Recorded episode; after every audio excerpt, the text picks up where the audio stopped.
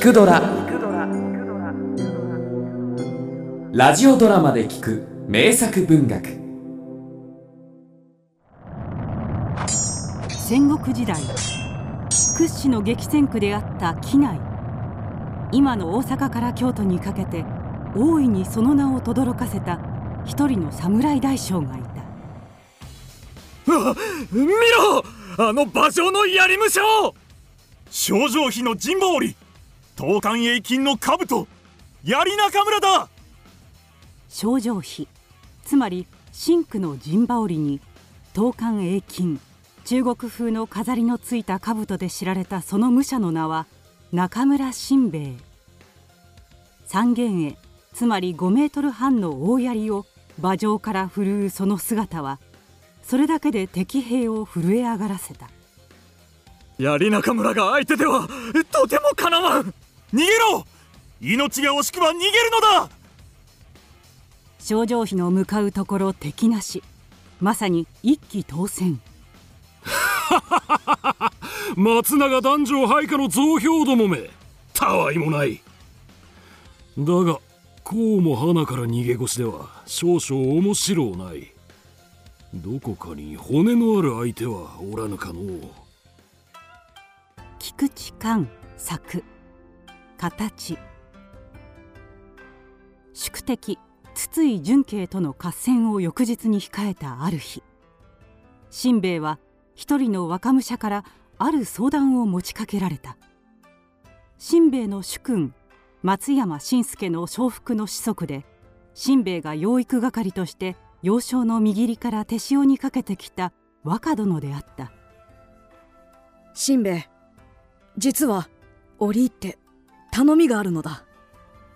わしとそなたとの間柄ではないか。何でも申してみよ明日は私の初陣だ。何としても一番槍の手柄を立てて父上にも認められたい。良い心がけじゃ。兄上たちはそれぞれに父上から良い馬と鎧を与えられたが私にはみすぼらしい黒川脅しの鎧しかないそこでだ。しんべヱそなたの症状費の陣羽織と東関永金の兜を私に貸してくれまいか。なんと症状費と永金等か。うん。分かり申した。他ならぬ若の頼みじゃ。はあありがたい。その代わり若あの陣羽織と兜はこの中村新兵衛の魂そのもの。あれをつけて無様な戦いぶりは許されませぬぞ。それは心得ている。そなたから槍の使い方は厳しく叩き込まれておるからな。しかしよかった。これで明日の手柄は決まったも同然じゃ。そして合戦当日。ではしんべヱ行ってまいるん。古文を。はっ。初陣の若殿が症状費を身にまとって現れるや。あ症状費だ。槍中村だ。逃げろ。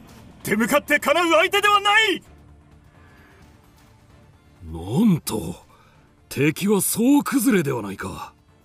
若殿は逃げ散る敵兵を散々に突き伏せて意気揚々と引き上げてきたどうじゃしんべヱ見ていてくれたか？まあ半分はその陣羽織と兜の巧妙ですな。それでもしんべヱもまんざらではなかった。正直若の槍はまだまだだがわしの陣羽織と兜すなわち中村新兵衛の形だけでこれほどの強さがあるとはな。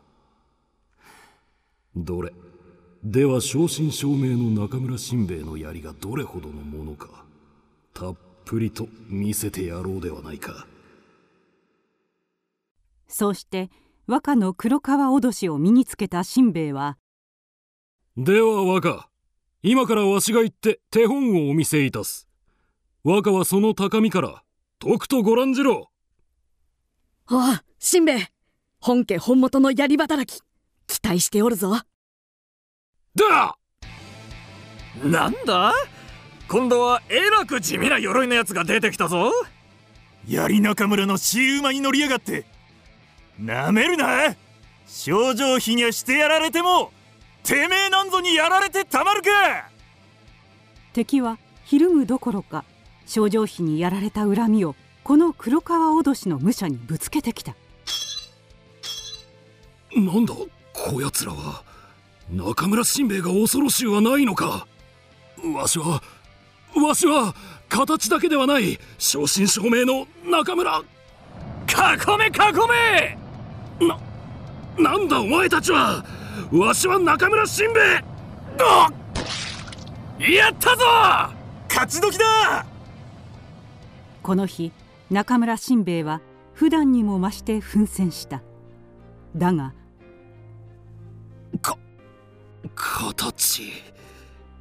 本当に強かったのはわしではなくわしの形であったか。お